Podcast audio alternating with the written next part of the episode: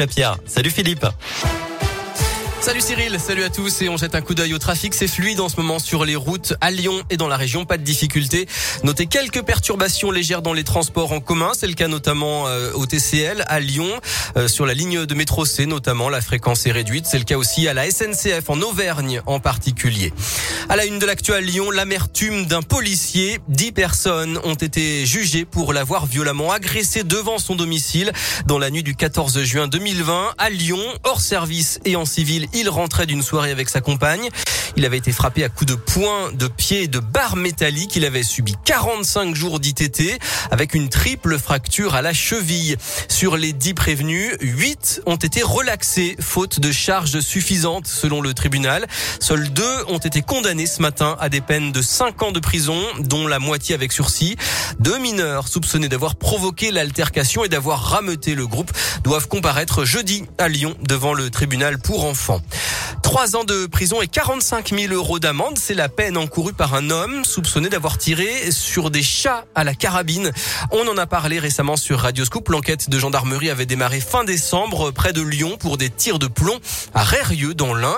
En deux ans, une dizaine de chats domestiques ont été ciblés. L'auteur a donc été identifié selon la gendarmerie de l'Ain et il sera jugé en juin.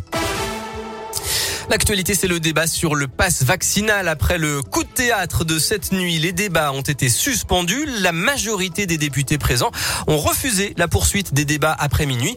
Mais aujourd'hui, le gouvernement ne lâche rien. Il dit viser un calendrier au plus près de ce qui était prévu pour euh, l'entrée en vigueur de ce pass vaccinal, à savoir le 15 janvier. En Auvergne-Rhône-Alpes, neuf patients ont été transférés vers des hôpitaux d'autres régions la semaine dernière.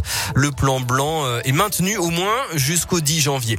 Et puis les stations de ski se disent euh, satisfaites de la fréquentation pendant les vacances de Noël malgré le contexte sanitaire.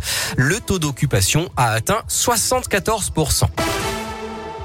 En sport et en football, dernier match des 16e de finale de la Coupe de France. Lens reçoit Lille à 21h.